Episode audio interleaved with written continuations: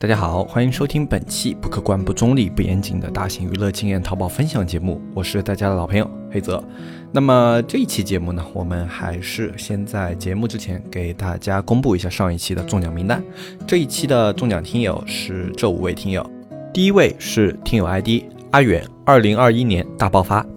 第二位是听友 ID 不和微光少年时杠 BA；第三位是听友 ID 滑溜溜的鱼仔。第四位是听友 ID 相国杠九亿，第五位是听友 ID 一步到位小清新啊！恭喜以上五位听友获得我们这一期的一个季卡会员。嗯，最近的这个听友的评论啊，还真的是挺活跃的。呃，然后为了反馈大家呢，我们决定再加两个名额，因为确实比例感觉不是太够。啊，我们承诺过是吧？大家一个月内啊，最好所有能够给我们经常评论的听友都中奖嘛。啊，所以我们再加两个名额啊。呃，就反正是在我们下一期开始啊，在我们下面评论的，我们抽七个听友，啊，这样的话，我们争取啊，就在这个月结束的时候，大部分在我们下面评论的听友呢，都可以拿到我们季卡会员的抽奖。呃，然后还有就是已经评论过的听友啊，如果你们呃中奖了，你们记得听一下前面的节目，有可能你自己中奖了你不知道，就我们每一期节目最开头都会把中奖名单公布一下的，对吧？啊，这样的话就是你每期哪怕这期内容你不感兴趣，你听一下开头有没有中奖啊？因为我们还有好几个中奖听友啊没有来领我们这个福利。啊，这个反正我们抽到了，基本上就一直有效的。反正你什么时候听到了，发现自己中奖了，你来联系一下小安就可以了。联系方式在我们下方详情页会有张图片啊，上面有那个微信号啊，纸木店上的拼音后面加个二啊就可以了。然后这期节目的话，我们来跟大家聊一下，就行业规范啊，是不是一件好事情？因为最近的话，我们可以观察到啊，有很多的行业都在被政策所整顿，比如说像。呃，教育行业，比如说像财经行业，比如说像直播行业，比如说像自媒体行业，比如说像电商行业，都有涉及到。呃，国家这一次的这个政策的整改面啊，特别特别的广，呃，基本上就是。呃，其中有一个核心啊，其实除了教育业以外，其他几个行业都有一个核心的共同点，就是互联网相关。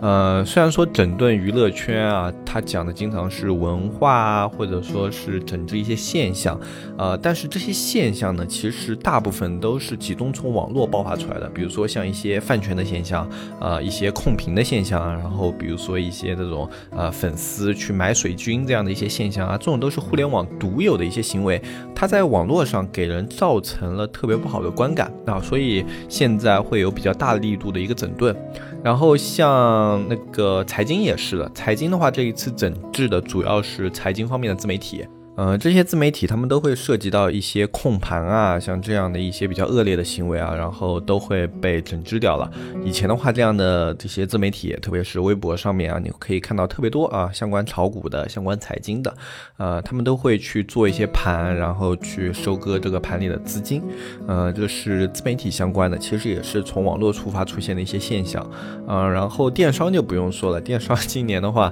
啊，一个是从大的方向来讲啊，就垄断了。啊，这种机制啊，像蚂蚁、像阿里，对吧？啊，都是被查处了。然后另外的话，像今年又再去啊两个时间段啊，严厉的打击刷单这样的一个行为。呃，我们可以说啊，就像现在你要是来做电商、淘宝，包括直播自媒体，都会比以前更加的困难。因为当一个事物它是新出来的时候啊，没有很多的一个嗯。这种明显的一个边界，或者说一个明显的制度去规范它。那么现在的话，我们就可以看到，我们这里面会出现越来越多的条条框框啊，在束缚着你做一些事情。那么这样的一些事情，其实从我们这样的电商从业者角度来说，它可能不是一件特别好的事情。呃，就你会觉得，哎，刷单也没那么自由啦，然后我这个做的商品的难度变高啦，然后我拿流量也更难拿啦，或者说直播行业我有一些这种啊直播间的一些小玩法，一些小的黑科技也用不了了。啊，然后像直播的一些那种抓热点的人去跟热点什么的啊，现在也会被公安机关啊，就你被报警了之后，公安机关也会来去处理这些事情啊，就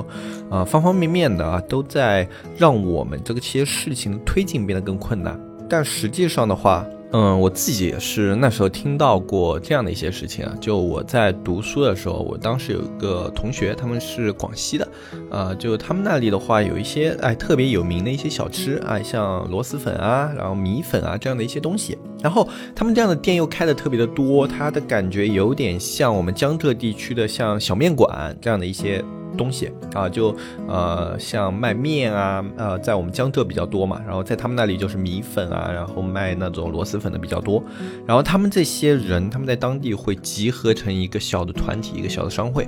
然后他们这些人他们会去调控啊自己这些螺蛳粉的价格，就他们会说好啊，我们一起卖多少啊，如果有人不跟他们抱团不涨价的话，然后他们的就会有一些那种小的，就有点像。啊，一点点涉黑性质吧，他那个也不能算涉黑吧，可能就小流氓啊，然后去恶心你一下这样子的，啊，然后这个在广西当地啊，就我同学说当时还是比较普遍的一个现象，然后后来呢，就工商就开始整顿这些事情了，然后就对这种价格的这种呃，就恶意抬价或者说把控价格这样进行当地的打击，然后后来哎，整个市场一下子就规范下来了。那么这件事情其实你要是从卖螺蛳粉的那些啊小团体来说，可能对他们确实是造成了利益影响的，就是他们本来可以把控这个市场啊，虽然是一个很小很小的市场，但是把控住市场以后啊，他能够做的事情是特别多的。啊，这对于那些消费者来说其实是受害的。就是我作为一个消费者来说，我去买你的这个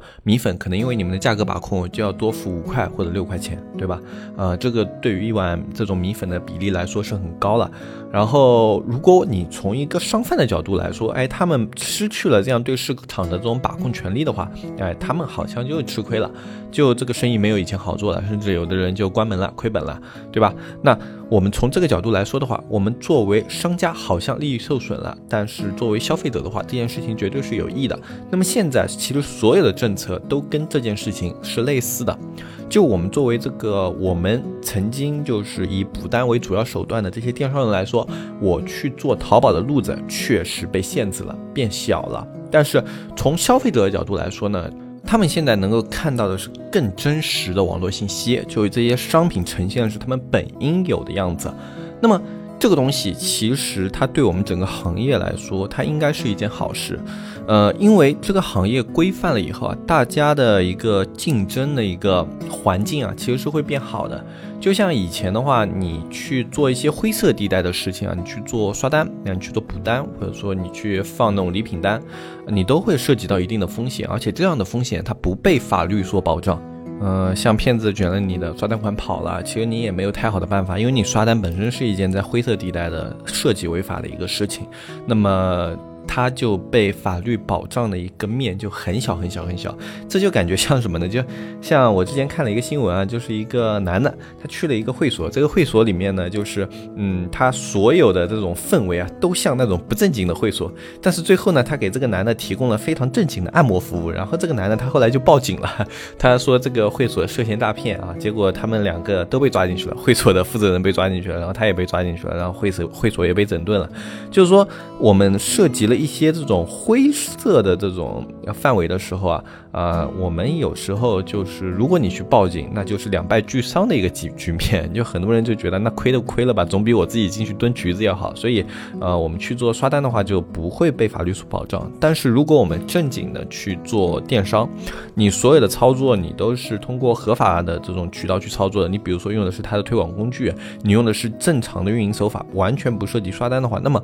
但凡你这个店铺里面啊有这种呃恶意的这种退款啊，有这种诈骗行为啊，那么你都是可以得到这种国家法律支持的，你都是可以啊非常正经的去做一些申诉途径的。而且在缺失了那些所谓的一些灰色的手段以后啊，大家依然在同一个这个起跑线上竞争。这就像我们。线下开店啊，我我们这些店铺，我们不搞什么商会啊，不搞什么小团体，大家一模一样去开店。实际上，这对于一些独立创业者来说是一件好事情，因为当一些灰色的组织他们去进行抱团的时候啊，他们就会排除异己，呃，这是一个很常见的现象啊，就好像我们去看这种娱乐圈啊，你可能不能理解为什么他们饭圈啊之间会撕的那么厉害，这些粉丝是不是一天天没事情做？这些粉头啊，是不是都不长脑子？呃，其实对于很很多啊这些控制饭圈的粉头来说，呃，他们去进行攻击，或者说去进行这种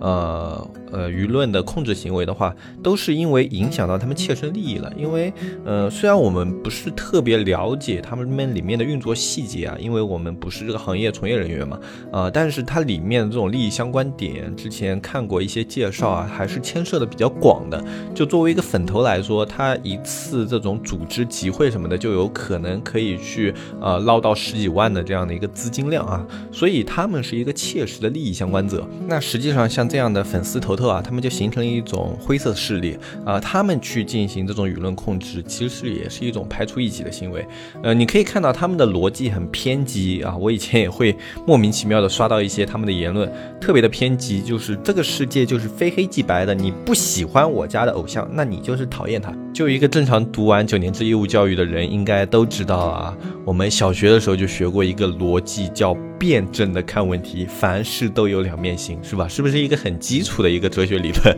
呃，所以像他们这种在网上的话，他们不是说他们不知道，或者说他们傻，他们其实就是自身利益相关的装傻。那么，呃，当这样的一些行为被整顿以后啊，其实就是让更多的正常人他在互联网上有呼吸的空间。像我们现在啊，其实很多人他去刷单，他。被迫去刷单，真的是被迫去刷单。就是说我一开始我不知道怎么去做，对吧？别人都在刷单，别人利用刷单把那一部分流量拿走了。那么我不刷单，我就拿不到那一部分流量。那么当大家都不刷单的时候，那么这一部分流量，哎，我们就可以通过正常的手段去获得。我会通过运营的手法，我会通过去开直通车，啊，我会通过去呃做一些这种自己擅长的一些领域的东西，然后去把它变成我的流量，而。不是去靠刷单这种没有任何技术含量啊，单纯大家是在呃利用这种呃规则的漏洞啊去执行的一些东西啊来获得流量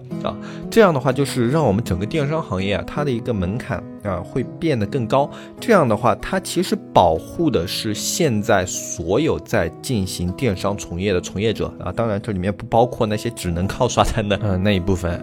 因为其实现在啊，真的做淘宝做的时间长了，只会刷单的运营已经越来越少了。我现在去看一个运营，他们。至少都有两到三种，除了刷单以外的一些运营方法，不管是自己的淘客资源，不管是自己的开车的一些思路，还是说自己去做这种渠道推广的一些能力，他们都开始拓展出来了。那么这其实就变成了一个很正常的在市场上的适者生存的游戏，这才是所有的一个市场它应该是本来的一个样子。呃，其实行业的规范化对于一些老牌的电商店来说是好事，门槛。更高了，就不会出现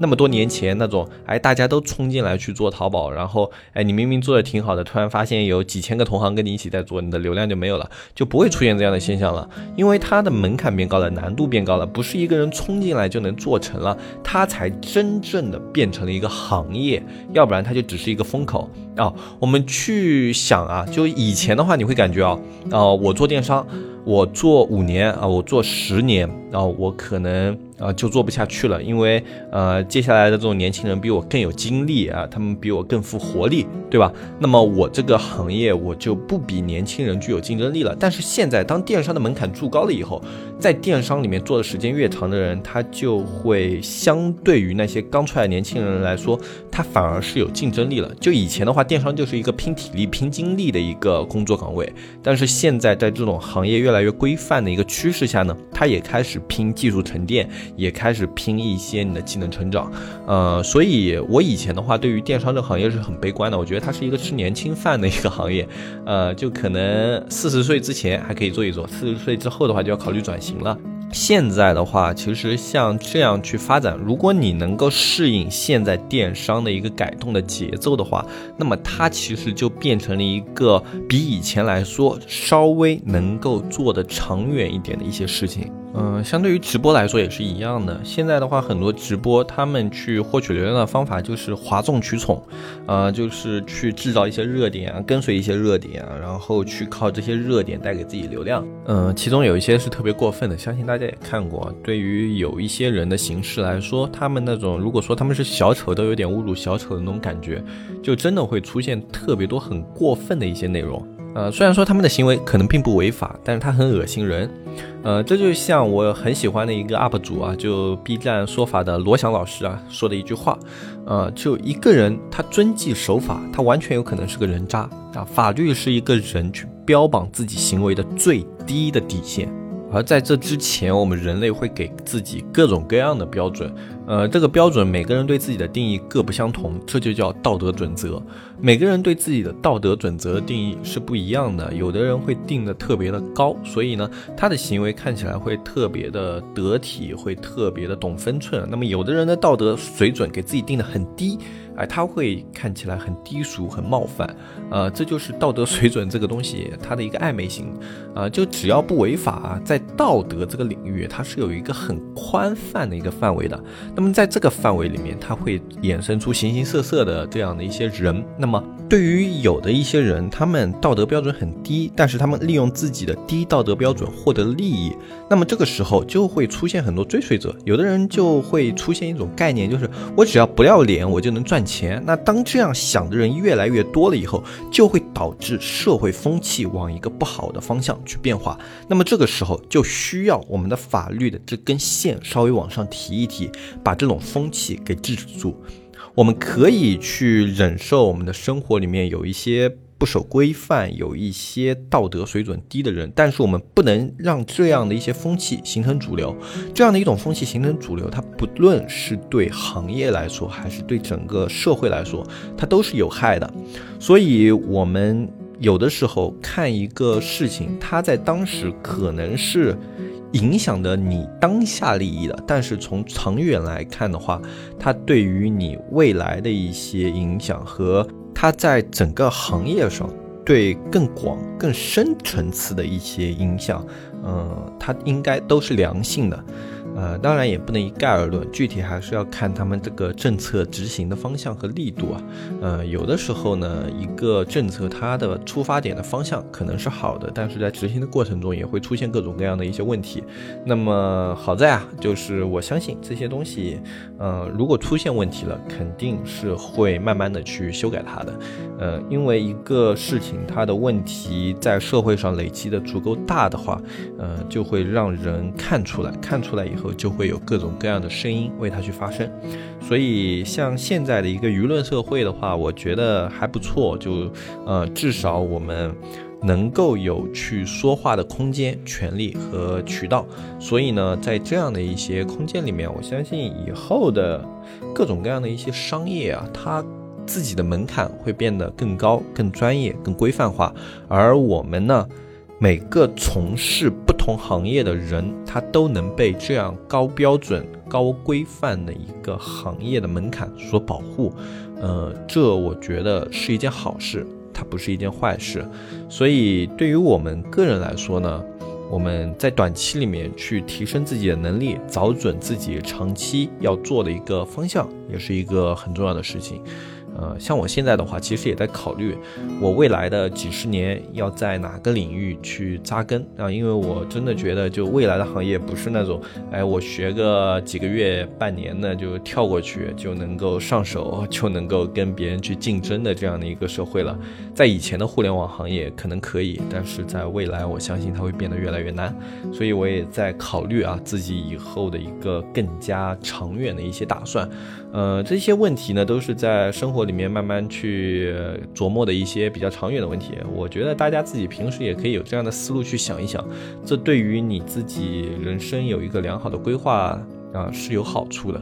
啊，至少我自己觉得这样去想事情是有好处的。那么今天这一期节目的话，就先跟大家说到这里。在节目的最后，不要忘记了，我们每期节目下面都会有一个抽奖环节，只要在我们下面评论，不管你是评论什么一二三四的数字，还是评论啊求抽中啊，就反正你评论了，都有概率可以获得我们抽奖的一个会员名额啊。因为我们这个抽奖是完全用那个软件随机的数字去选的听众啊，所以每个听众都是有机会的，只要你评论。就有机会啊！那么下一期的话，我们抽七位听友。嗯，同样这一期中奖的听友啊，不要听太长时间节目忘记自己中奖了，可以去找小安领取你们的会员。小安的联系方式以及我们小程序的加入方式，在我们下面这张图片里就有，大家可以点开图片看一下。我是黑泽，我们下期节目再见，拜拜拜拜拜。